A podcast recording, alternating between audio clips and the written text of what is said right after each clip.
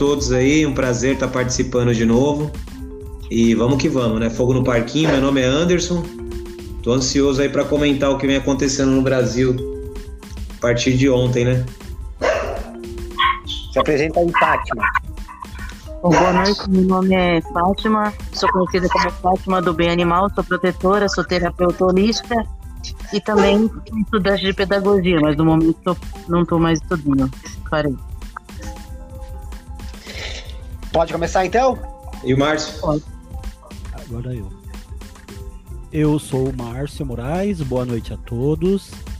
Eu sou formado em Relações Internacionais, estudante de Pedagogia e coordeno um podcast colaborativo chamado É Pau, é Pedra. Beleza, vamos começar agora. Olha só, gente, eu acho assim, eu, eu acho que, na minha opinião, o Bolsonaro, quando interferiu lá na Polícia Federal lá e o Moro não gostou, eu acho que ele pensou que não ia dar nada.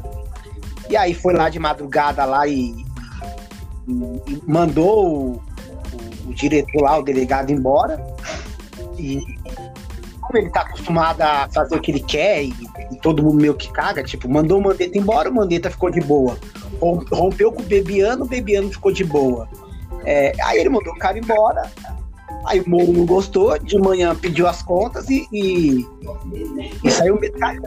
Saiu metralhando Ô, Márcio, começa com você aí. O que, é que você achou dessa saída do Moro e, e do, da coletiva que ele deu?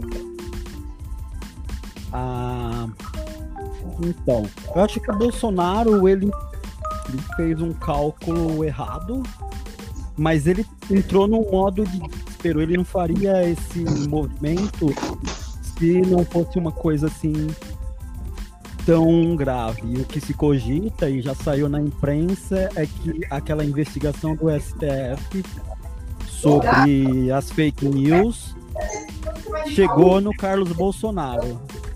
Aí ele tem, ele teve essa informação que estão chegando do Carlos Bolsonaro, que é o líder da quadrilha que espalha fake news. E aí ele entrou no modo desespero, achando que o Moro ia contemporizar. Mas acho que o Moro fez um cálculo político também, vendo que o governo cada vez mais afunda, afundando no controle da pandemia e vai afundar na economia. Ele fez esse cálculo político de não aceitar a troca e acabou saindo e atirando para todo lado. Tem duas tem uma boa notícia e uma má. A boa notícia é que o Bolsonaro realmente vai se enfraquecer. Haverá um racha na base de sustentação, de apoio dele, na base, na base social. A notícia ruim é que o Moro agora se credencia para ser um candidato a presidente em 2022 com bastante força e com o apoio de grande parte da mídia. Acho que é isso. Você. É, então, é, a gente não morre mais de tédio, né? No Brasil. Eu acho que o Bolsonaro ele quer transformar a Polícia Federal numa polícia política, né? A seu, seu bel prazer mesmo. Porque no, nos governos anteriores nunca houve interferência, nem no governo do Lula, da Dilma, do, do Fernando Henrique, que eu me lembro também não tinha interferência. E eu acho que é tudo isso aí que o Márcio falou mesmo. É, perdeu muita força ontem, né? A gente viu que a, o pessoal, antes de ser é, bolsonarista, tem, tem, muita gente que era lavajatista e morista. Né? Então eu acho que foi um tiro no pé que o Bolsonaro deu. Agora é tem que ser provado, né? Para não ficar tipo uma coisa que um fala aqui e o outro fala ali, né? Tem que agora ter investigação mesmo e aproveitar a oportunidade, porque esse governo aí já tem se mostrado que não governa para, para o povo, né? Há muito tempo que a gente está vendo isso e eu acho que é a oportunidade que, que, que a esquerda tinha de aproveitar aí a situação. E você, é isso. Bom, eu acho que nessa história não tem mocinho e bandido, né? Na verdade, os dois é, compactuaram, né? Com a, a questão da do golpe, né? Os dois é, são corruptos, na minha opinião. simplesmente é, o Moro não entrou de gaiato nisso. Eu acho que eles tinham um pacto, né? Só que eles não imaginavam perder o controle desse pacto. De chegar, ficar tão explícito o que o Bolsonaro e os filhos deles estão fazendo, e daí o Moro ser colocado entre a parede. Entre ficar calado e ficar ali esperando o barco afundar e ele afundar junto, ou de repente ele fazer de conta que ele era o salvador da pátria e pular fora do barco antes da um de bom moço.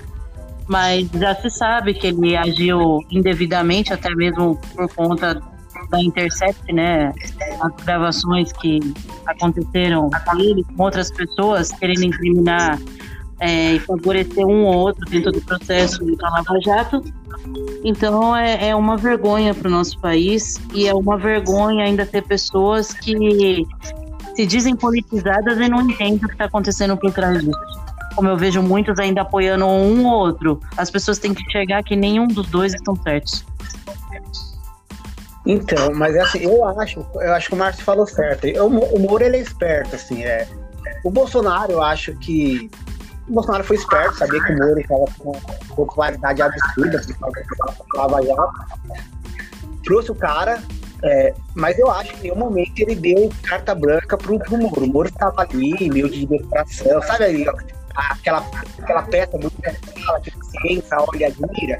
Ele era isso pro governo Bolsonaro. É, é um governo trágico, mas que tinha uma popularidade muito forte. É, por causa do antipetismo, eles são donos da, da, da, rede social, tanto no Facebook, no Twitter. Agora, assim, eu vi a entrevista toda do Moro, é, ele, ele, ele, ele, sabia que se ele saísse, ele tinha que sair muito bem. Ele não poderia simplesmente sair e falar, ó, oh, gente, tô saindo porque não tem mais condições, e falar que só, que só era só a interferência do presidente pela troca da Polícia Federal. Isso seria muito pouco para ele sair. Então ele deve ter pensado, cara, eu vou sair vou sair por cima e, mano, vou explodir esse governo que, que qualquer um percebe que esse governo já explodiu, né? Que o Bolsonaro é, é louco, psicopata e, e, começou a fazer muita merda. E, e, o Moro falou, mano, vou, vou sair, vou sair e, e disparou. Ô, ô Márcio, você acha que que o Moro é, ele articulou tudo. A, a, a, entrevista foi para isso mesmo, foi para explodir o governo ou foi na hora? Você falou, não, vou explodir esse governo, vou rachar aqui, porque ele sabe que a direita, a direita vai querer ele. O, o Y mesmo lá no Rio de Janeiro falou que amanhã já tem uma secretaria criada para ele. Deixa eu te falar, a conexão do Márcio caiu tem um tempinho, quando eu tava falando. Sério? Nem percebi. É. Também não percebi, poxa. Tá só nós Ixi, e agora? A gente continua ou tenta chamar ele de novo? Ah, você decidir pra mim, tá bom. O que você acha, é. Anderson? Não, tenta chamar. Então, vamos, vamos começar tudo de novo. Senta na conversa, né? Beleza, vou lá. É, eu percebi, assim, eu já percebi que eu acho assim, pelo notebook deve ser, deve ser mais difícil mesmo, né? É, ô, João, na hora que, você, que, que todo mundo entrar, você já, já apresenta o programa Aí você vai chamando, entendeu? Pra não. Pra... Ah, o Márcio vai. voltou. Entrou. Voltou, Márcio? Você nem ouviu a pergunta que eu te fiz, né? Vou refazer aqui então. É, você acha que quando o Moro, é, de madrugada, quando ele, de manhã, quando ele acordou, quando ele viu todo o BO lá da demissão do, do delegado, você acha assim que ele já pensou, meu, vou sair, vou sair atirando para fazer um estrago, porque eu sei que eu tenho uma popularidade muito alta e, e, e, vou ficar bem? Ou você acha que foi uma coisa muito ali na hora? Ele começou a falar e foi surgindo, ou foi não? Foi, foi tudo arquitetado.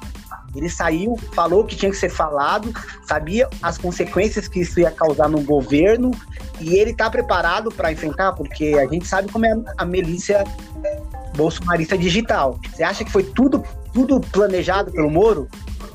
Então, eu acho que ele já vinha pensando em sair, mas estava é, esperando o um momento melhor.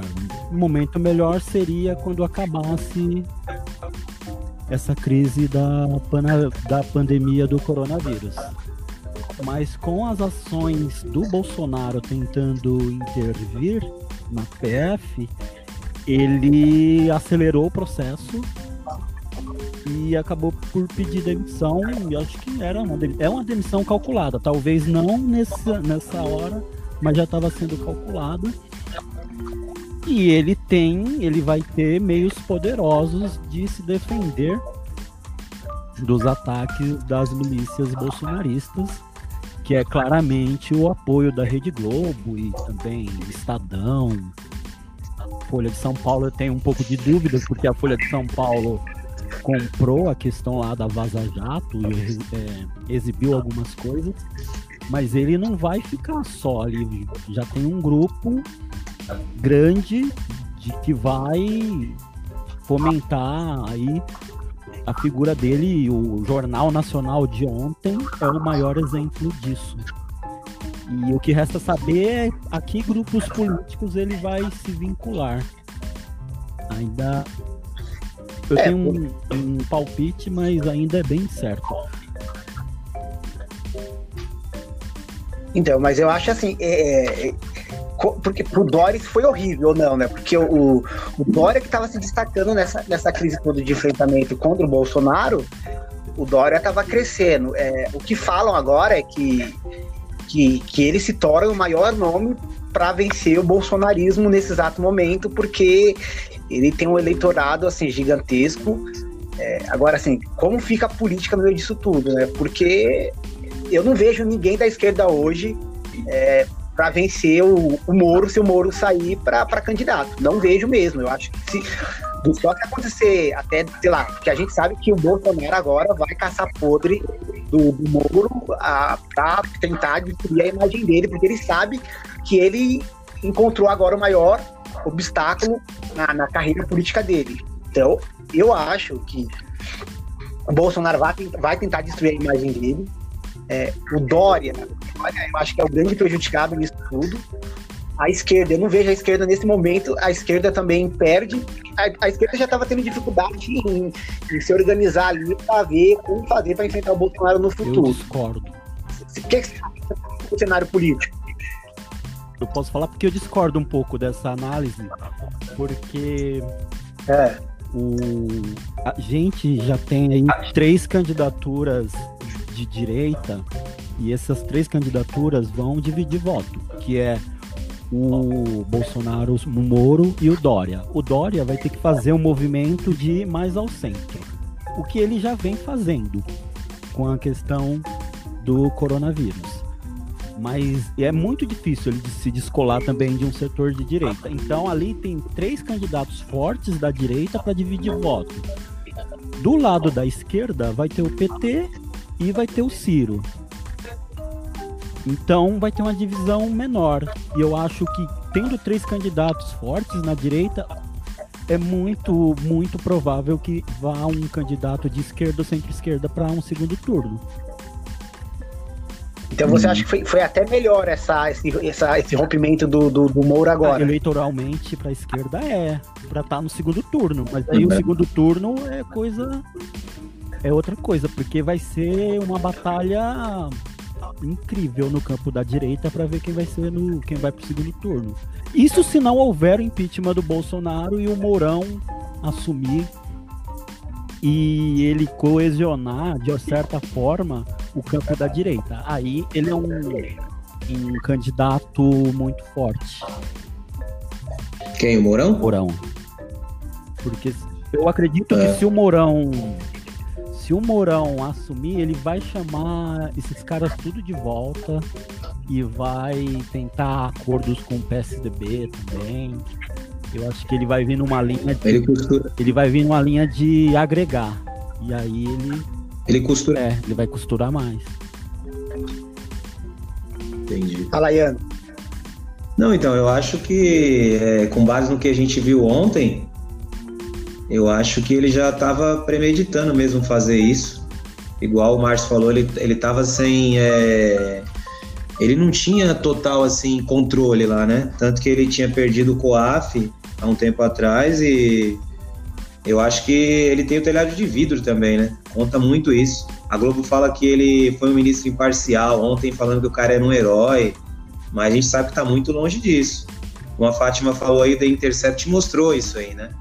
Que o Moro passou longe de ser um juiz imparcial. E ele, como, como ministro também, ele vinha passando pano. Ele foi conivente com o Bolsonaro muitas vezes. É, tá longe de ser inocente, né? A investigação do, do Queiroz ele não avançou, protegeu a família, os filhos do cara.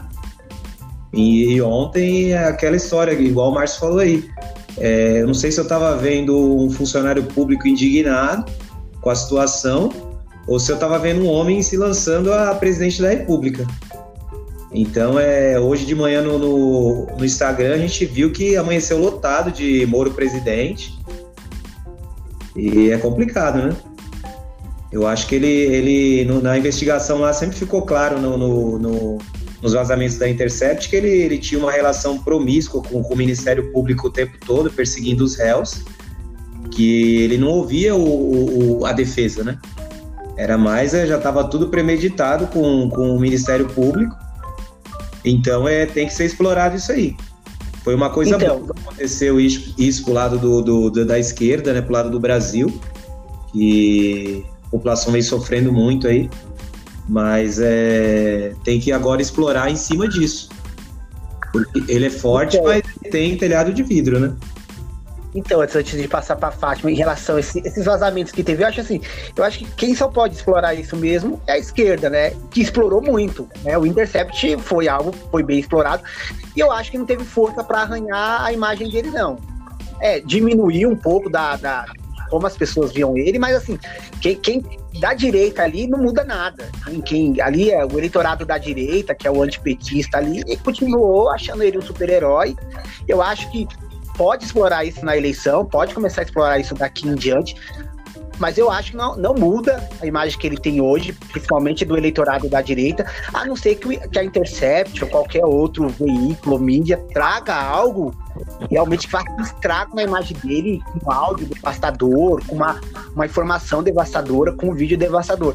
Agora, se não trazer isso, eu acho que ficar batendo, pode até ficar batendo nessas, nessas, na, nessas as reportagens do Intercept sobre o comportamento dele, principalmente no, na sentença do Lula. Eu acho que não arranha. Mas vai ter muito desgaste, João, dos dois. Agora vai ter muito desgaste, porque é, é, cada um conta uma história, entendeu? Então, se, se não apresentar provas, é, é, a história muda, mas a partir do momento que você tem uma, uma coisa da, da, Igual ele, ele teve. Como que é o nome da deputada lá? Que ele apresentou a conversa a Carla Zambelli. A Carla Zambelli. Isso. Então, é, se, se, for apresentado provas tal, e eu acho que vai ter um desgaste dos dois lados, porque ele não é nenhum assim, nenhum inocente, sabe? É, funcionário público está indignado e ontem resolveu é, colocar um ponto final. Eu acho que, que, tem muita coisa por trás aí que ainda vai aparecer e a imagem do, do, do Moro vai se desgastar sim. Eu acho que esse negócio do, do The Intercept aí é muito forte, sim. E eu acho que tem, tem mais coisa para aparecer, que de repente o Glenn estava segurando e acho que, que agora, sei lá, acho que até o, o, o principal agora é desgastar o, o Bolsonaro, né? É, é, o principal que, que a esquerda tem que entender que o Moro deve sim, mas é, aproveitar o momento e não é bater na pessoa errada. Tem que bater nos dois, lógico, né? Mas eu acho que, que tem que buscar o impeachment agora, porque ficou comprovado, quer dizer, não está comprovado ainda, né? Mas se tiver mesmo as provas, se aparecer, é que o Bolsonaro estava querendo colocar a Polícia Federal para é, ser uma polícia política e proteger principalmente os filhos, né? É muito grave. Só complementando é. Ah, pode. O que você acha, Fábio? Isso, Fala, vocês quase me deixam duas rodadas fora. eu sei que o assunto é bom, mas calma aí. Então, eu, eu acho que foi premeditado. Se o Moro fosse um cara bonzinho, né? Se fosse um cara honesto, eu acreditaria que ele viu o erro na tentativa de trocar o dirigente da Polícia Federal e ele se revoltou, chegou e mostrou para a população o que estava acontecendo. Mas no fim a gente sabe que ele não é inocente, né? Que ele é tão corrupto quanto. Só do fato dele ter aceitado participar do governo Bolsonaro já diz quem ele é.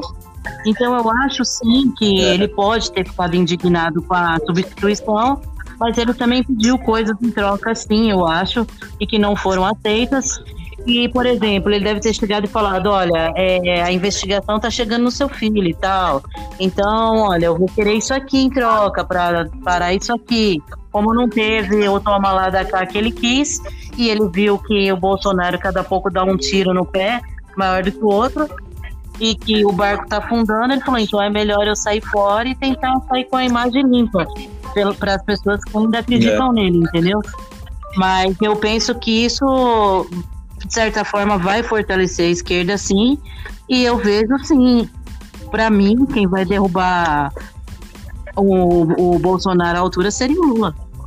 Da esquerda. Não tem outro. Ah, isso aí eu discordo. Não, tudo bem, mas eu. Ah, isso aí eu discordo. Eu concordo, eu, eu penso assim porque eu ainda acredito na inocência dele, entendeu? Foi tudo um golpe.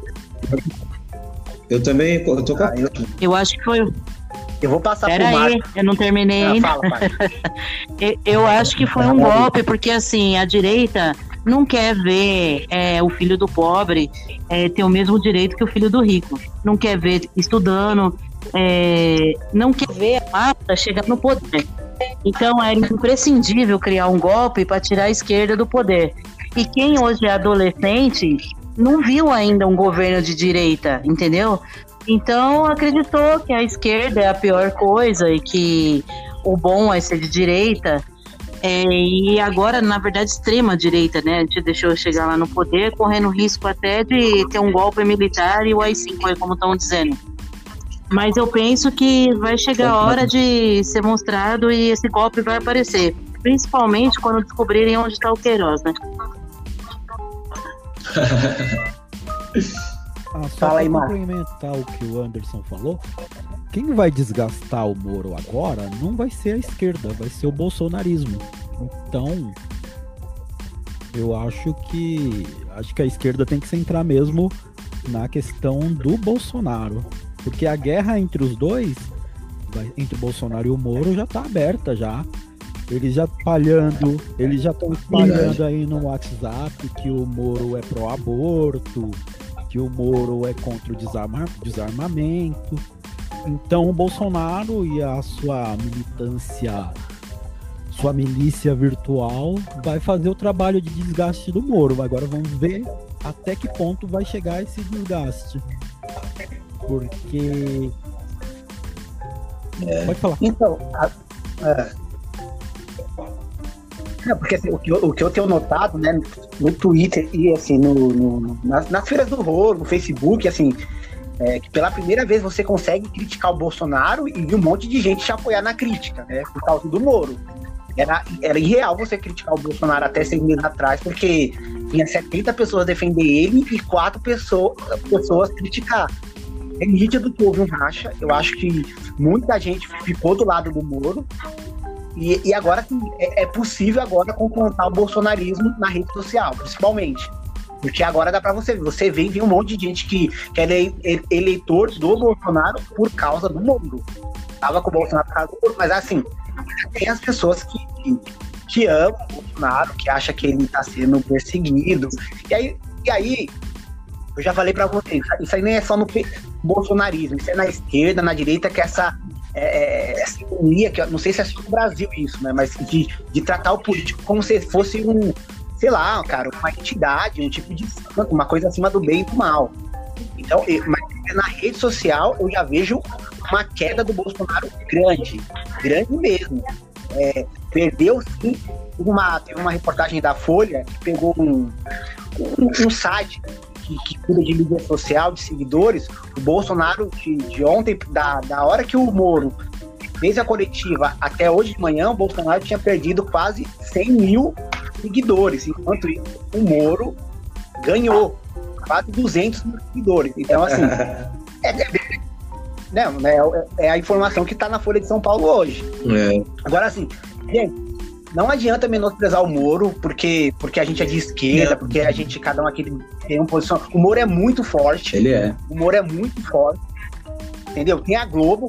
A Globo, ah, meu, a Globo agora vai, sabe? A Globo tava esperando esse momento. Sim. Foi atacada, foi xingada, né? Zoaram, a Globo tava pegando o microfone, estavam pegando o microfone do, do, do, dos repórteres. O Bolsonaro tava fazendo uma ofensiva que a Globo nunca sofreu na vida por causa do governo Bolsonaro E agora, velho, a Globo também, que não é boba, que é a maior comunicadora aqui da, da, da América do Sul, eu, eu acredito vai pra cima e vai apoiar o Moro. Agora, eu não sei como ela vai fazer isso de uma forma que deixe ela meio que neutra, né? Porque até então a esquerda tava com a Globo nesse, nesse momento, porque tava contra o Bolsonaro e todas as outras emissoras estavam com ela. É. Vocês querem ainda mais alguma coisa? A gente vai falar com o Bolsonaro da coletiva dele. Não, só falando desse é, do eleitorado do, do Bolsonaro, eu acho que, meu, é, é uns esse, os bolsonaristas mesmo, aceita bolsonarista, eu acho que está entre 15% a 20%. Que o que ele tinha de, de forte era o pessoal que embarcou nessa por causa da Lava Jato. Ela, antes de ser bolsonarista, os caras são lavajatistas e moristas. Então é, eu acho que ele vai perder muita força, sim, mas é isso que o Márcio falou. Vai ter um desgaste do, do, do desse próprio pessoal aí, o, esses caras, os lunáticos mesmo, né? Que são bolsonaristas até na. O cara pode jogar uma pedra na, na, cabeça deles que eles vão continuar adorando o cara. Mas eles vão é, corroer a imagem do Moro, sim. Só ah, é claro, e é óbvio que, desculpa aí, teve uma divisão nesse momento, né? É indiscutível que é. essa, é. esse racha aconteceu. Muitos são bolsonaristas e doentes, fanáticos, principalmente quem é religioso está ligado à igreja que vê ele como um ser acima é, da humanidade, né? Como justamente ele se coloca, como tendo um, um mito. Mas muitos é, que estavam acompanhando a Lava Jato e acham que o Moro é aquele cara honesto que veio para moralizar o país, vão seguir ele. Mas só quem está perdendo nisso é a população. Agora eu vi a notícia hoje que o Brasil foi tirado da aliança da Organização Mundial de Saúde.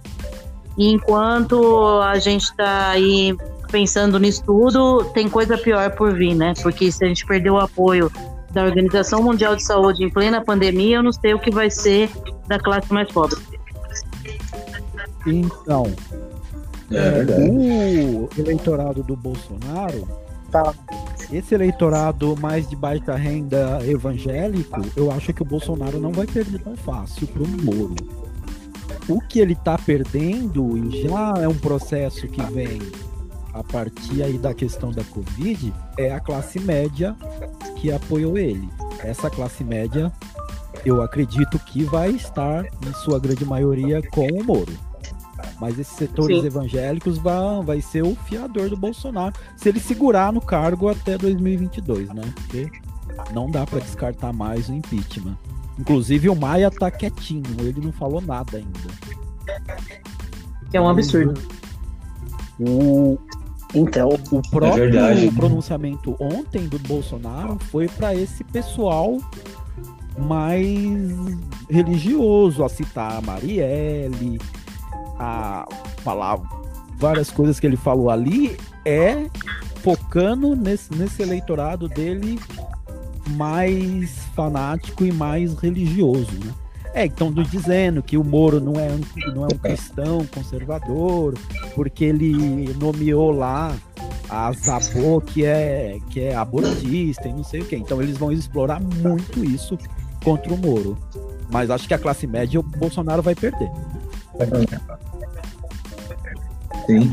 É, o Bolsonaro ele, ele acenou para esse pessoal evangélico, né? No, no dia que a, que a Dilma estava sendo afastada pelo, pelo Senado, é, eu descobri esses dias, ele estava sendo batizado no Rio Jordão por um pastor, eu não me recordo agora o nome do pastor, mas é, é, é ou seja, foi tudo premeditado. No dia que estão tirando a presidente da, é, é da República do, do, afastando mesmo em definitivo o Senado, o cara tá lá sendo batizado no Rio Jordão, ou seja, acenando pro, pro eleitorado evangélico, e depois, um mês depois da, da, da candidatura lá, da, rolou a facada, é, ou seja, meu, o cara, o pessoal vê isso aí e fala, caramba, ele é tomou Messias. a facada, cara, é igual o Jesus. É o Messias. Oi? É, o cara tomou a facada no mesmo, sabe, igual Jesus do lado, meu, é, é muita coincidência, não? A gente precisa votar nesse cara. Então o pessoal embarcou nisso aí mesmo, de uma tal forma que não foi assim uma coisa, foi, foi meio, foi premeditado mesmo, né? Ele acenou, ele foi, meu, o Bolsonaro ele aceitou Jesus quatro vezes, Você, você já imaginou um negócio desse? Você, normalmente você aceita Jesus é uma vez só, né? Ele não, ele foi, ele aceitou Jesus em quatro denominações diferentes. Então, é- esse pessoal aí é. Ele continua, igual o Márcio falou, ele continua intacto, né? Bom, gente, aí teve o, teve o pronunciamento dele, né, às 5 horas. Eu, tava, eu até comentei no Facebook, né, que se a ideia dele foi, tipo, fazer um pronunciamento para melhorar a imagem dele, eu acho que ele falhou.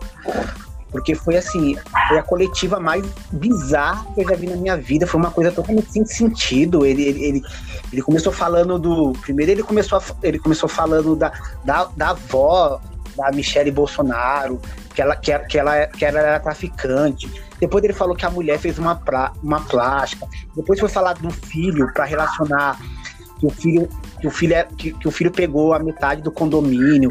Aí falou do miliciano que, que, que ele tinha contato. Falou do caso Marielle para gerar sei lá um tipo de empatia, porque segundo ele, Bolsonaro, o Moro não estava se empenhando em, em- em investigar, né? Investigar um caso que que, que ele queria que fizesse. O cara já estava preso, foi taxado de louco, não tinha muito o que fazer.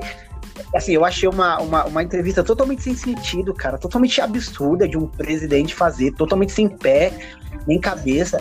Tinha hora que parecia que ele tava falando, tinha hora que parecia que era decorado, parecia que ele tava lendo. Eu acho que. E aí eu quero. Ah, Eu acho que tem um ponto ali, que ele fala é, pausado. Eu, eu- eu desconfio que o pessoal vai falando e ele Falando um repetindo. ponto no ouvido, né? não, o Paulo Guedes de meia. Eu acho. É, não, fora o Paulo, o Paulo Guedes Meia de meia, aí ainda todo por mundo cima, né? amontoado. No meio da pandemia, todo mundo amontoado. Então, assim, é, é, foi um pronunciamento que eu acho que não foi efetivo. é, é, eu, acho, eu vi as pessoas mais comentando sobre, sobre a lambança do, do- do- do pronunciamento, sobre todo mundo ali junto. E eu acho que não- ali naquele momento, eu acho que foi, um, foi uma coletiva assim, que não fez efeito nenhum, porque ele não acusou, não fez uma acusação que poderia causar um efeito naquele momento. Ele não conseguiu se defender, ele não negou nada do que ele foi acusado. Falou daquela forma que, que ele fala que a gente não consegue entender bem, misturou um monte de assunto. Ô, Márcio, você acha que, que, que agora, que, que a- depois dessa coletiva, foi- o que, é que você achou dessa coletiva primeiro? E se você acha que o próximo a sair é o, é o Paulo Guedes? O Paulo Guedes também já tá sentindo que esse barco tá afundando. Ele não gostou da interferência, né? Porque teve uma reunião, não chamou ele, uma reunião econômica que não chama o ministro da Economia. Ele já ficou puto. E aí o Bolsonaro deu mais liberdade para ter, ter interferência do Estado para o dinheiro do Estado. O que, é que você achou Ah, dessa. Foi um dessa desastre, foi coletiva do totalmente confusa. Por, eu acho que não, ele não tava com ponto porque o que ele falou não tem pé nem cabeça. Não é possível que alguém que tá com o texto ditado faça uma- um texto tão ruim pro cara editar. Deve estar sabotando, cara. Não é possível. Só no final que ele leu uma nota, né? No final ele leu. Aquilo ali foi organizado, mas ah, o pronunciamento em si e pela própria expressão dos caras que estavam do lado dele, pareciam todos desnorteados e deveriam estar. né? Ele devia estar consultando os neurônios dele, É, então. nossa, o ministro, O da, ministro da saúde, Saúde estava é todo uma, berrando, é uma assim. coisa medonha. Não, o menino da saúde foi a coisa mais insana. Parecia que ele tava, sei lá, tendo algum tipo de AVC no momento. Ou ele tava totalmente achando aquilo absurdo, porque, meu, a situação do ministro da. da- Eu Tá, acho Sal. que o, Mas, o assim, Bolsonaro ô, Márcio, você acha que o Guedes vai sair fora? do governo dele e o Paulo Guedes tem, corre muito risco de sair porque ele vai ter que dar um cavalo de pau na economia e vai tentar fazer uma linha mais parecida com os governos militares depois do Médici, que é um que é principalmente com o Gazel e, e com o Figueiredo. Uma- mais intervenção. E o Paulo Guedes, como é um liberal tosco, ele não vai aceitar isso. E os militares vão avançar sobre a economia também. Mas assim, se não tiver impeachment, né? Nacional. Eu acho que se ele empurrar um pouquinho mais, assim, o, a pandemia a- vai criar PIB assim, desemprego E, e ele buscar um alternativo do liberalismo econômico do Paulo Guedes, do liberalismo econômico radical do Paulo Guedes, né? Eu acho provável que ele seja a bola da vez.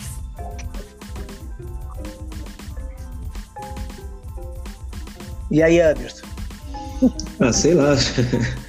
Eu fico ouvindo o Márcio aí, não tem esse conhecimento técnico, mas.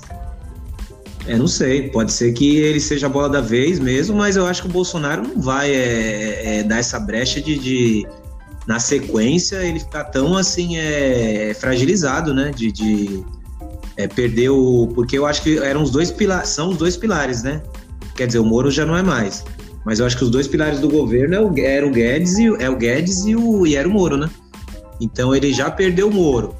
E agora, se ele perder o Guedes, ele vai perder apoio de praticamente todo mundo do campo empresarial e da imprensa, porque eu acho que o que estava segurando o Bolsonaro até hoje no, no governo, assim, da imprensa não, não, bater pesado nele, é essa pauta econômica aí, o Paulo Guedes.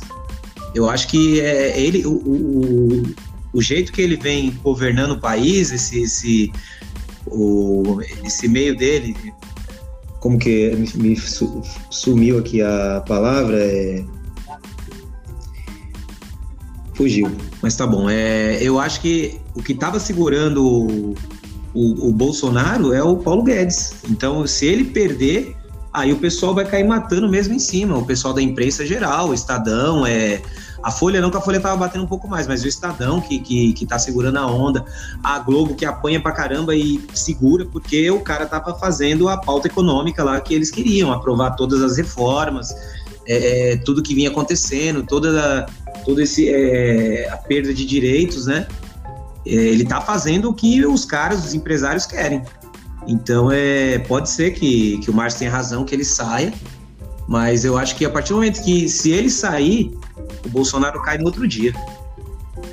Ah, eu Entendeu? penso o seguinte, eu não sei se vocês viram aí que saiu uma publicação que o dono da van lá e da Riachuelo estão totalmente satisfeitos com o Bolsonaro, né? É, então, e vocês podem olhar no quadro, assim, observando ontem, é, o Guedes era o único que não estava lá de gravata, terno, era o único de máscara, estava sem sapato, inclusive de meia furada. Então, é, isso já mostra que ele não está é, se sentindo é, fazendo parte daquele grupo. Tá entendendo? E outra, você vê, ele é o único que está respeitando a questão da pandemia ali no momento. Então, eu acho que ele é o forte candidato a sair futuramente. Eu acho que ele mesmo vai pedir para sair, entendeu? E aí vai desmoronar ainda mais o Bolsonaro. Eu, se eu fosse ele, já faria logo igual o Collor, né? É, já entregaria os panos, entendeu? Mas eu acho que ele não vai fazer não porque ele é psicopata. Então é, ele vai ficar no barco até afundar. Ah, entendi. Aí, tava falando então, do. É, aquela hora que eu me perdi ah, tá. era liberalismo, né? Que ele é um, é um governo totalmente liberal, assim, o jeito que ele tá fazendo, tá entregando o Brasil, fazendo as reformas, era isso que eu quis dizer. Mas eu espero que eu esteja e que vocês estejam certos, que ele realmente caia e para piorar mais ainda a situação e ver se, se as coisas mudam para o povo, né? Porque quem está se ferrando. É, se ele continuar é aí, se né? ele não instaurar o golpe militar, vai acabar com então, os SUS, vai acabar com tudo que resta de benefício do, da população pobre. Então, como o Bolsonaro. Ah, pode, pode. Então, mas eu acho o seguinte. É, então, Márcio, rapidinho. É, eu acho assim, eu acho que é o, é o pior cenário para ter o impeachment. É o pior. Eu, eu, eu vejo como o pior cenário no meio de uma pandemia.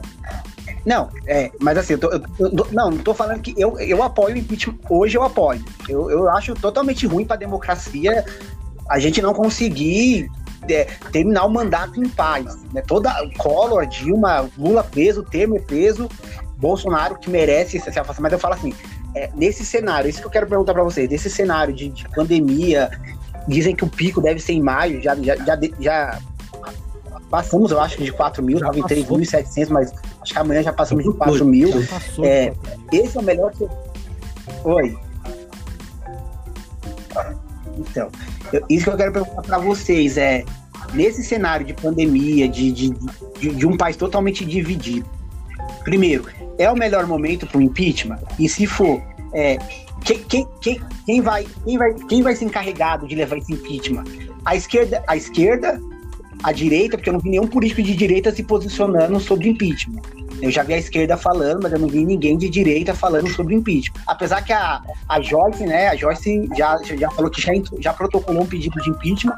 Então tem o da Joyce, tem o do PDT, tem o do PSOL, que a Samia fez a, a assinatura foi um pedido virtual que chegou a um milhão, que o, que o Maia ficou, deixou lá engavetado. Parece que o Rodolfo Rodrigues do Rede também vai entrar. Eu quero saber, ô Márcio, então, você, também, né? você acha que dá para fazer? É, então, você acha que dá para fazer um processo de impeachment nesse momento e, e ao mesmo tempo combater então, uma o pandemia? O problema é que o governo federal não está combatendo a pandemia. Quem está combatendo a pandemia é o governo, Exatamente. é os governadores e os prefeitos. Então, o governo federal não faz diferença nenhuma. E por isso eu acho que deveria acelerar esse processo. O ideal era que ele renunciasse, né? O ideal é, é para evitar mortes, cara. Porque assim, a pandemia tá escalando de uma forma brutal. Cada dia que dentro de dois, três dias vai haver mais morte no Brasil do que na China, do que teve na China. A gente vai caminhar em São Paulo para um cenário assim, caótico. Manaus e Fortaleza já tá situação sem leito. Então eu acho que tenta. Oi? A China foi 4.300, né, Márcio? 4.600. A China foi 4.300? 4 mil hoje. Nesse ritmo. E o Rio de Janeiro tá para. Tudo bem. O Rio de Janeiro então, também tá para entrar em colapso teve, lá teve também, o editorial do Estadão, né? Dizendo que tem que parar o Bolsonaro antes que ele acabe com o Brasil. E eu acho que isso, essa é uma tarefa urgente. Agora, quem vai agora quem vai capitanear isso tem que ser um movimento suprapartidário, não vai ser a esquerda, vai ser um movimento da sociedade civil, o AB, ONGs, a Associação Brasileira de Imprensa, para ter para ser mais amplo, né? Tem que ser amplo. A esquerda sozinha. Posso colocar um adendo aí? Sim. Então, é, eu vi falando que a, o PT, né, junto com outros partidos, está criando a frente ampla. E é suprapartidária, pelo que eu entendi. Vai ter partido de direita também nesse processo aí de solicitar o impeachment. É, vai ter que ter muita gente. PSDB também. O Fernando Henrique ontem pediu a renúncia né, dele. Então vai ter que ser um, um movimento amplo que, que, fuja do escopo da esquerda. Tem que ser um movimento da sociedade. Sim. Tem que ser amplo. Isso.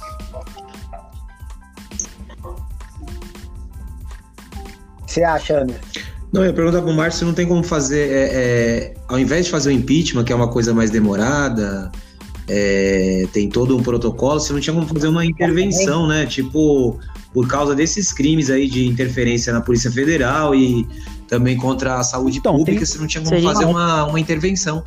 É porque eu acho que o impeachment demora, né? E agora a gente está passando por uma situação que é, tinha que. Todo mundo tá focado em resolver então, o problema da pandemia, combater a pandemia, né? A outra então, sei lá, de repente, uma, uma intervenção. É esse processo aí da PGR, de, que foi, que foi da PGR, do PGR para o STF vai ser relatado pelo Celso de Mello, aceitar a denúncia.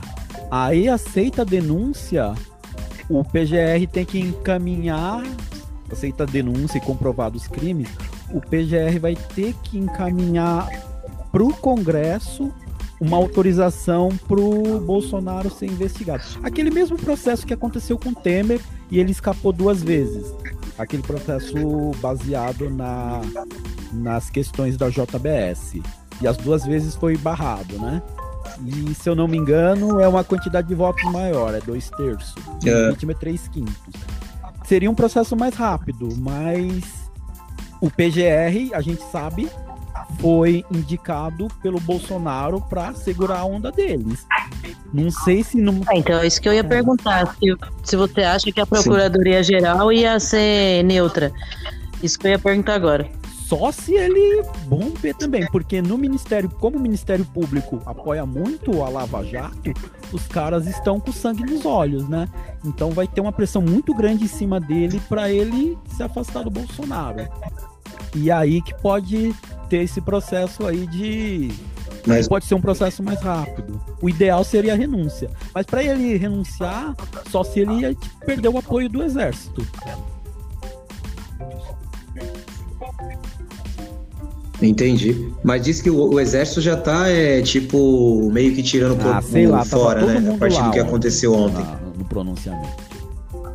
Se tivesse tirando o corpo fora. É. E, e outra coisa, é, o decano tem que aceitar isso aí? Ele pode falar, é, não, pode é, deixa não passar, engavetar? É, pode dizer que Mas que houve crime, houve. Entendi. Sim. E assim, e o decano. É, agora acho que a situação é diferente, é né? É muito forte, né? lá no STF. Até nisso ele tá dando azar. Porque no sorteio deu o cara que menos gosta dele. E é o cara que tem menos compromisso político lá no STF. Porque ele foi indicado pelo Sarney. Então ele não tem compromisso político com ninguém. É, ele foi indicado. Cara. Eu pensei que era, eu pensei que era o Lewandowski, não. que era pedra no sapato. Ô, Márcio, é, mas você acha que, que nesse momento é, o que acelera esse, esse, esse processo de afastamento ou de impeachment é uma base boa de, de, de denúncia, né? Faz, juntar um, uma documentação boa é, para fazer a denúncia, ou é a pressão tanto do, do da então, sociedade ó. junto com os partidos políticos, ou os dois juntos? Porque assim, eu acho que é, eu o acho tá que é o pegar um pedido para ferrar. Porque pressão da sociedade a gente só pode fazer pelo meio da internet por causa da pandemia, né? Aí se tiver povo na rua, o impeachment acelera. Mas com a ah, é. pandemia é. vai demorar para ter gente na rua, né? Não sei, eu acho que. Mas você acha. Mas você acha que nesse momento Maia Cara, é o, é o tem um ponto crucial Maia, nisso? Ele, ele tá calado, né? Ele não falou nada. Nem ele, nem o Alcolumbre. Não sei. É isso que Ele tá preparando alguma surpresa, mas ele não tá falando nada. Eu acredito mais nessa. Ah, o governador do então, o governador do Rio não, não, não concorda com o impeachment. Ele acha que não é o momento. Eu vi muitos políticos também falando que não é o momento.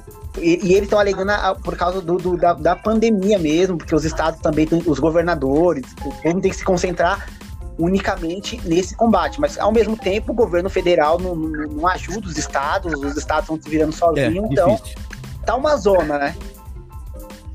É, então, essa coisa daí que, que é, a gente fica chateado, né? Porque pô, é a chance que os caras têm de, de colocar o negócio para frente. E aí acontece uma situação dessa do governador do, do, Rio de Janeiro, que, que a gente, que eu saiba, é inimigo político do cara, tipo, deveria apoiar, não impeachment, igual eu falei que por causa da, da pandemia, mas sei lá, uma intervenção, algo esse, esse outro sistema que o Márcio falou aí, mas eu acho que não pode perder a oportunidade. Eu acho que a Globo vai bater nisso aí bastante, né? Pra...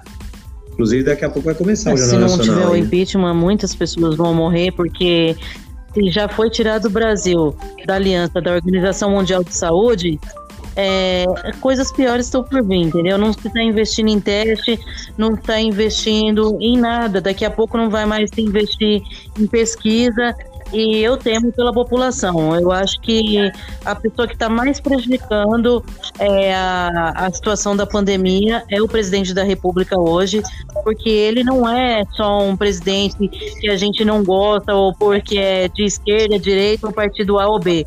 É uma pessoa totalmente insana que não tem competência nenhuma para estar tá dirigindo um país é um cara que só visa o bem próprio da família dele, nem da, da direita ele não tá visando o bem-estar comum. Ele quer só ele ter status e ter poder e ter dinheiro. Então é para ontem a saída dele. É verdade. Então, gente, mas a, o Márcio falou que o, que, o, que o Maia tá calado e o presidente do Senado também. Mas também a gente tem que pensar que é um ano de eleição. É, o, os caras os cara pensam nele, né? Os partidos pensam nele. E, e, impeachment também é essa composição, essa organização do jogo político. Bolsonaro sai, muda todo um cenário que foi construído. Então, assim, é, eles não estão pensando no seguinte: é, vai, a gente vai lá e dá o impeachment do Bolsonaro, o Bolsonaro sai. Vem o Mourão.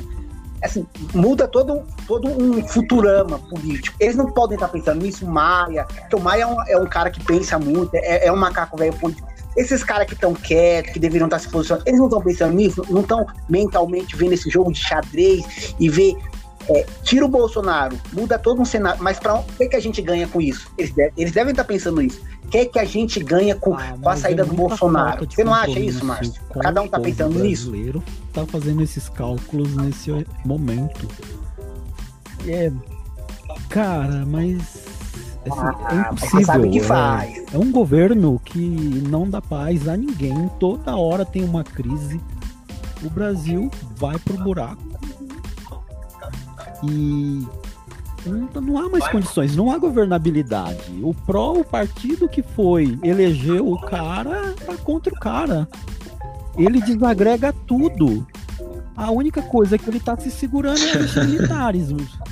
Mas é não é possível que não vai chegar uma hora que os militares vão tocar o foda-se, porque porque a imagem do exército vai acabar sendo arranhada nesse processo. Isso. Manchada. Vai ser arranhada nesse processo, com certeza. Então, uma hora tem que dar um basta. Né? É. E. Verdade. Desde que ele entrou, né, meu? Todo dia tem uma coisa nova, cara. Meu, é, é impressionante. Parece que é, é estratégia, tipo, quando tá. É, aparece um negócio aqui hoje, não dá nem tempo de comentar, porque já tem outro amanhã e outro depois de amanhã. Então não dá, não dá tempo. Você vai comentar de uma coisa, já entrou uma outra ali e acaba tirando o foco daquela outra coisa que era, é, que era super importante, porque essa nova é, é, é, foi pior ainda. Então é, sei lá, cara, parece que é, é tudo calculado mesmo. Aí depois ele vem e, e, põe panos quentes em cima, fala que não, pede desculpa, que é, o pessoal se expressou mal, ou ele se expressou mal. Aí, beleza. Aí daqui a pouco acontece outra coisa, aí o filho dele na, na próxima semana vai e toca naquele assunto de novo, falando: não, é verdade, tá certo mesmo, tem que fazer isso e, e, e fazer aquilo. E fica sempre isso. Você não consegue. É, é, é tanta informação, tanta coisa, que você não tem tempo de digerir, entendeu? E, e, e partir pro próximo passo. Porque é, é só pancada, só pancada. E sei lá, cara, é muito estranho esse, o jeito que esse governo é, é, dirige o país. É muito esquisito e só quem está se prejudicando é a população. Porque o discurso, então, dele, é. o, o discurso dele né, com relação à pandemia fez o pessoal. Você vai na periferia hoje, tá todo mundo sem. É, é são poucas pessoas que estão de máscara. Hoje eu, tava, eu fui para casa do meu pai, que eu tinha que resolver um negócio lá. Eu evito ficar na rua, né? Porque para mim falar alguma coisa de alguém, eu não posso estar tá na rua ali, porque eu não vou ter esse direito, né? Então eu tô, tô fazendo a minha parte de ficar em casa, mas hoje eu tive que ir lá e o que eu percebi é que o pessoal tava, tava na rua e sem máscara, entendeu? Eu tenho até um irmão que ele, ele brinca, ele fala que ah, não é nada disso, que você tá exagerando. Então é complicado, né? Então, é, até que é para ir para o último tema, que é, que é o comportamento da esquerda durante esse, essa, esse momento que a gente está, o enfraquecimento do, do, do Bolsonaro. Quando eu falo, Márcio, que eu acho que é no Brasil, infelizmente, a gente é. A gente tem um grupo político muito fora da realidade, muito insano, porque assim, eu já vejo o comportamento da própria, da, do próprio, do próprio, do da própria galera da política tá se comportando de forma pensando nas eleições. Então, assim, por que eu tô falando isso? Aí, aí vem minha crítica à esquerda. Ontem eu até fui lá no Twitter do, do, do Freixo lá, que eu gosto muito, que já deveria ser o presidente do Rio de Janeiro há muito tempo, porque só o Freixo para combater a milícia que existe no Rio de Janeiro. Outro lá não vai combater, não. É o seguinte, eu vi começar a atacar o Moro, cara.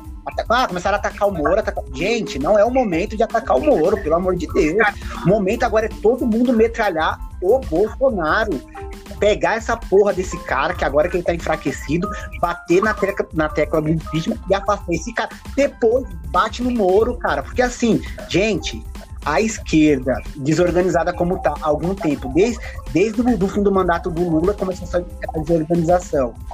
E aí, com o Bolsonaro sendo um péssimo presidente, dando todo dia é, motivos para esquerda bater, a esquerda não estava conseguindo bater no, no, no, Bolsonaro, a esquerda não estava conseguindo arranhar o Bolsonaro. Se não fosse esse episódio do Moro, que, que, que, a gente tem que tratar como algo muito positivo, o Bolsonaro estaria ainda aí fazendo as loucuras. Porque, gente, o Bolsonaro estava fazendo uma loucura atrás da outra, e a esquerda, e a gente não conseguia arranhar o cara.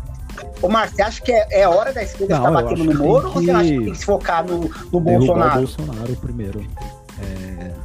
A esquerda tem um problema de também não ter quadros políticos que pensam mais amplo e taticamente.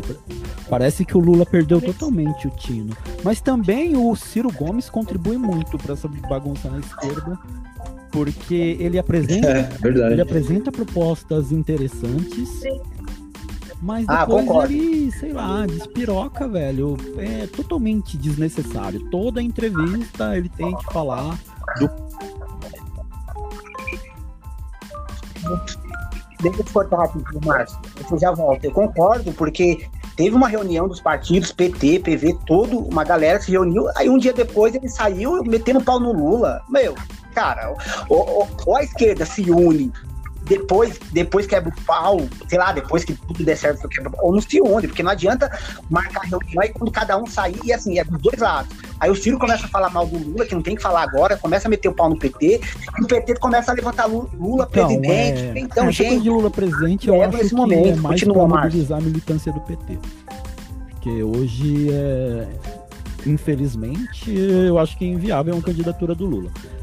É, então, então, a esquerda precisa sentar para conversar e tirar acordos mínimos. Porque, assim, potencial eleitoral a esquerda tem. Se você pega mesmo o primeiro turno de 2018, com tudo que aconteceu, o Lula não foi candidato, a candidatura do Haddad foi improvisada. Você vê que a esquerda teve 42, 43% no primeiro turno, que é a soma do Ciro, do Ciro do Haddad com Bolos e também a Marina, que eu acho que eu considero que ela tá voltando para um campo de centro-esquerda. Isso aí já dá 43 a 44% no primeiro turno. É muita coisa.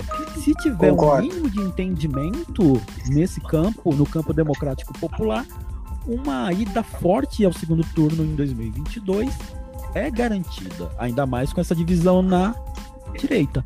Mas tem que se pensar mais, por exemplo, a presidenta do PT, é, eu acho ela muito ruim.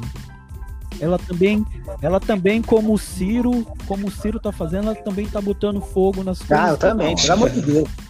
Toda hora ela bota fogo nas coisas. É incrível, assim, eu não entendo porque o Lula não deixou que o Haddad fosse o presidente do PT e deixou que a Glaze continuasse.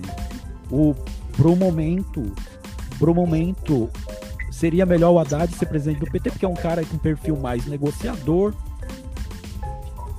E eu acho que ele iria agregar mais, mais à esquerda, mas a Glaze é, é complicado. Mas assim, tem que ter um nível de entendimento aí. Não acho que a esquerda tá morta. É porque assim, no cenário do Congresso Nacional é muito difícil. A gente tem os 50 deputados do PT, 52, 53, os 10 do PSOL, 9 do PCdoB, o PSB que é meio para lá e meio para cá, uma metade à esquerda, outra metade não é. E aí tem o PDT também que tem 30% do PDT que votou a favor da reforma da Previdência também Então, tem muito pouco margem de manobra. Mas, assim, por isso que tem que ter uma articulação mais forte, com tática e com estratégia programática para chegar em 2022 com condições de derrotar a direita.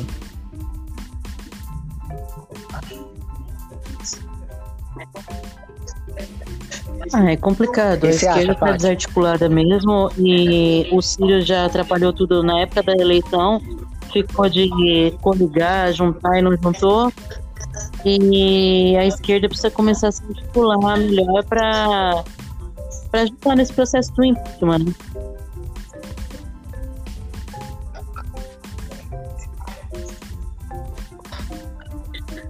Mutou. E a Fátima falhou. Tá ouvindo, Fátima?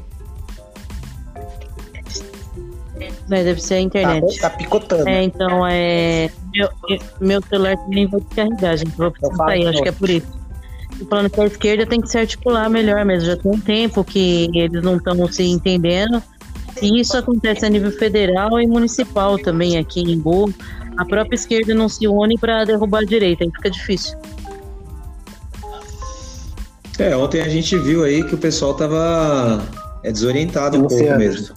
Porque de vez de aproveitar o momento, não, tava batendo no, no Moro, batendo no Bolsonaro, o foco agora é fora Bolsonaro. Tem que bater no Bolsonaro, o alvo é ele nesse momento. Depois, mais pra frente, quando a gente conseguir resolver esse problema, intervenção, impeachment, sei lá, depois a gente pensa no Moro. Mas eu acho que o pessoal. intervenção que você tá mesmo- Hã? Que intervenção você tá falando? intervenção A psiquiátrica? intervenção que eu digo é assim, pelos crimes que ele. pelos crimes que ele cometeu aí de interferir na Polícia Federal e também de, de com relação à saúde pública e outros aí que já apareceu desde quando ele assumiu o mandato, um monte de, de, de crime de responsabilidade fiscal, a intervenção que eu digo, não confunda com a intervenção militar. É, é, pô. você tá confundindo, não tem nada a ver com intervenção militar. É tirar o cara de uma outra forma que não seja o impeachment. Fazer uma, uma, uma intervenção nesse sentido. Entendeu? Infeliz- infelizmente, na Constituição brasileira não tem intervenção psiquiátrica. Na dos Estados Unidos, na dos Estados Unidos tem. É, uma coisa que tem para colocar. constitucional. Nos Estados Unidos tem. Então, Algumas pois é. pessoas, algumas pessoas falaram fazer isso com Trump. então, a gente achava que o Trump era, era o. Então, pessoal, eu vou, eu vou precisar sair, Ah, tá. vai descarregar. Então, a gente celular. achava que o Trump era o maluco, né? Mas na verdade, o Bolsonaro é 10 vezes mais maluco que ele. Mas é isso aí, João.